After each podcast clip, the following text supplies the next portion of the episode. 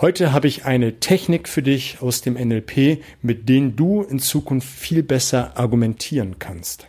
Hallo und herzlich willkommen in meinem Kanal Mehr Umsatz mit Oliver Busch. Hier geht es um die Themen Verkaufen, Verhandeln, Rhetorik und das dazugehörige Mindset, damit du in Zukunft deutlich mehr Umsatz generierst und das mit einer größeren Gelassenheit. Ich freue mich, dass du wieder mit dabei bist, um hier an deinen verkäuferischen Fähigkeiten zu arbeiten. Ich möchte dir zu Beginn noch mal eine kurze Geschichte erzählen, bevor wir in das eigentliche Thema einsteigen. Ich habe mir das mal angewöhnt vor kurzem, wenn du ein treuer Zuhörer bist, immer so eine Anekdote aus der vorangegangenen Woche zu erzählen. Das habe ich in letzter Zeit so ein bisschen vernachlässigt. Ich war viel auf Messen und irgendwie hat sich das da nicht äh, ergeben, das ein oder andere zu erzählen.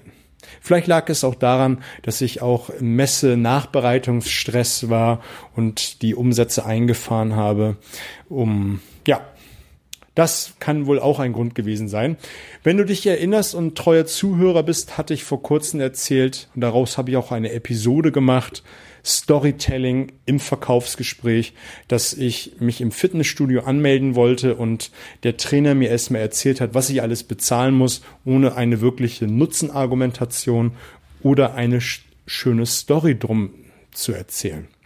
Und ich hatte damals so einen kleinen USB-Stick bekommen, der meine äh, mein Training aufzeichnen sollte und ich war dann einmal da gewesen und habe das Ding eigentlich gar nicht benötigt und wollte ihn jetzt nach den vier Wochen Probetraining wieder vorbeibringen und den Testmonat damit beenden.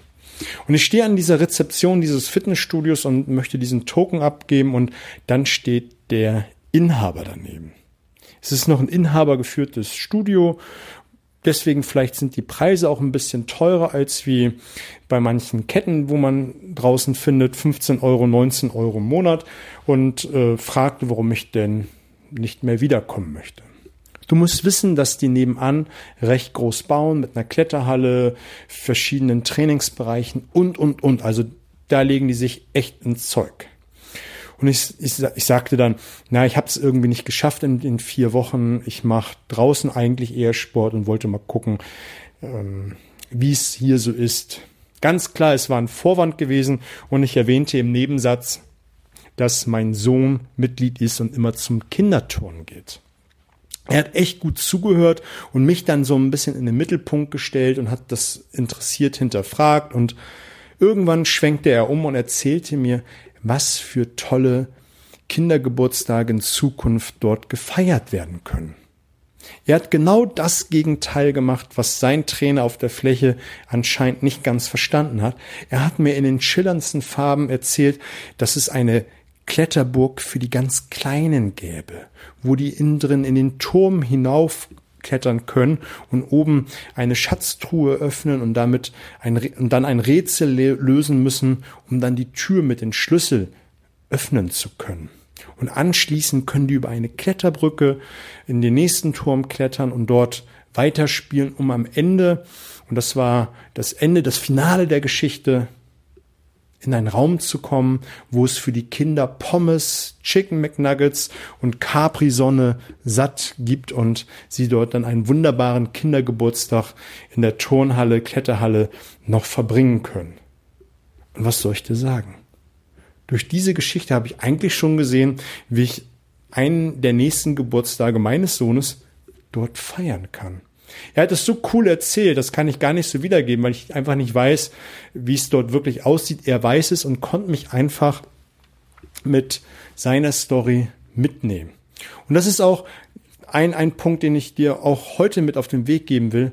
Erzähle coole Stories über deine Produkte, über deine Dienstleistung deinen Kunden. Nimm sie mit, nimm sie mit auf eine Reise, damit sie einfach sich auch hineindenken, hineinsehen, hineinfühlen können in deine Produkte, Dienstleistungswelt, um dann bei dir zu kaufen. Also da alles richtig gemacht mit der Verkäuferbrille, absolut top. Aber lass uns mal in das heutige Thema einsteigen. Das heutige Thema ist Slide of Mouth. Hast du vielleicht schon mal gehört, kommt aus dem NLP. Robert Dills ist, glaube ich, einer der Begründer der Slide of Mouse Technik Und darum geht es eigentlich eher Geschicklichkeit, ein Zauberkünstler mit der Sprache zu sein.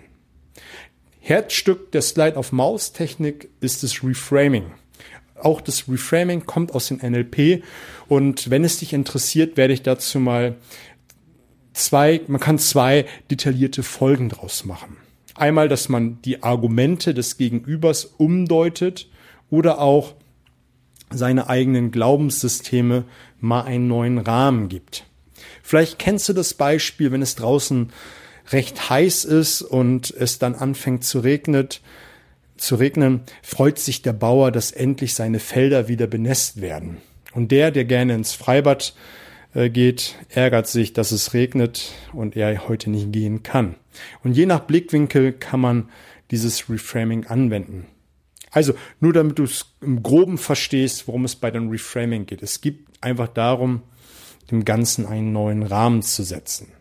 Und da ist so eine Abspaltung dieses Slide auf Maus, habe ich für dich heute aufgearbeitet in drei verschiedenen Punkten. Es gibt noch ein deutlich mehr, wenn es dich interessiert. Wie gesagt, gerne kontaktieren. Daten findest du in den Show Notes.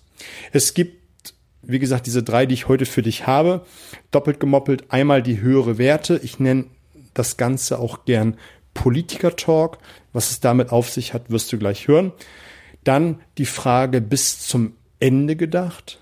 Und drittens, was ist die positive Absicht des Argumentes meines Gegenübers? Politiker-Talk hatte ich eben gesagt, ist der erste Punkt oder höhere Werte. Wenn du einen Politiker fragst, warum äh, das Projekt noch nicht gebaut wurde oder warum es viel zu teuer geworden ist, dann wird kurz drauf eingegangen und dann wird ein höherer Wert angesprochen.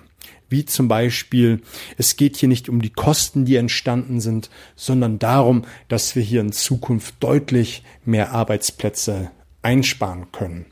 Es geht nicht darum, dass die Umgehungsstraße jetzt länger dauert, sondern dass wir langfristig den Verkehr entlasten. Siehst du, du hörst es vielleicht schon raus. Es geht einfach darum, dass man das, was der Kunde sagt, umdeutet, einen höheren Wert anspricht.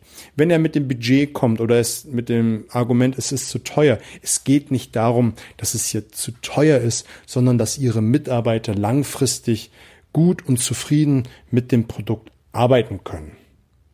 Und das ist ähm, kurz erklärt die Technik, höhere Werte ansprechen oder der Politiker-Talk, einfach einen höheren Wert anzusprechen und das Ganze zu beenden mit einer Meinungsfrage.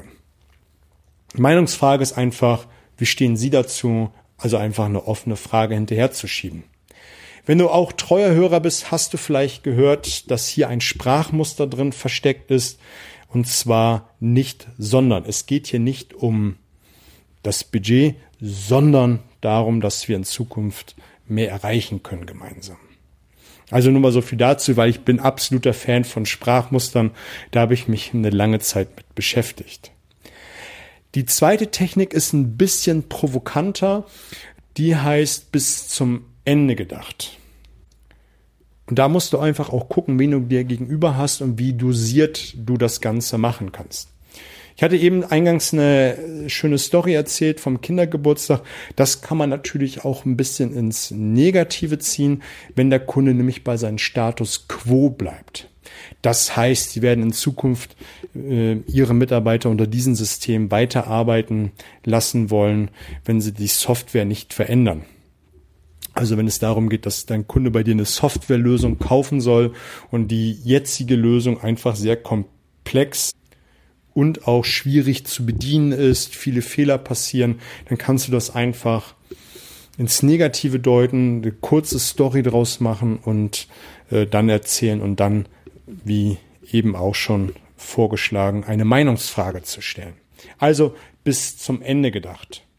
Oder drittens, was ist die positive Absicht? Welches Ziel hat er?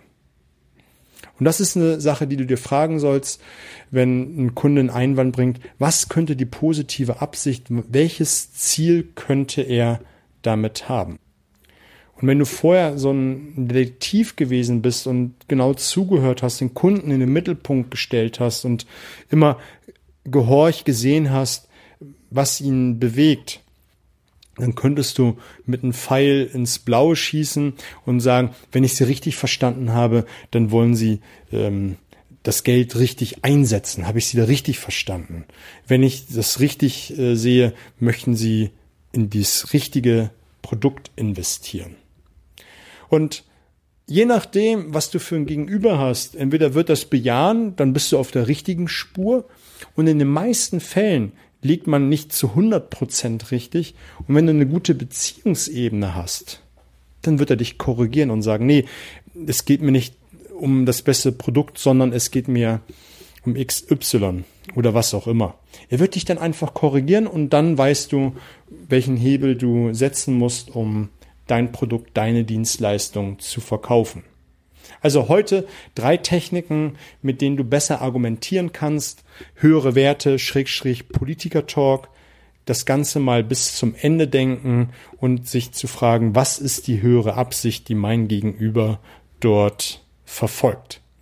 Und wenn du jetzt Bock hast, etwas mit mir zu machen in Form eines Coaching, Workshops, Speakings, kannst du mich gerne kontaktieren. Die Daten findest du in den Show Notes, genauso wie Links zu einer Facebook-Gruppe kannst du auch gerne Mitglied werden. Und ich würde mich freuen, wenn du den Kanal abonnierst und positiv bewertest, damit möglichst viele davon Kenntnis haben. Freitag gibt es wieder ein schönes Zitat von mir. Ich wünsche dir eine fette Woche. Alles Gute.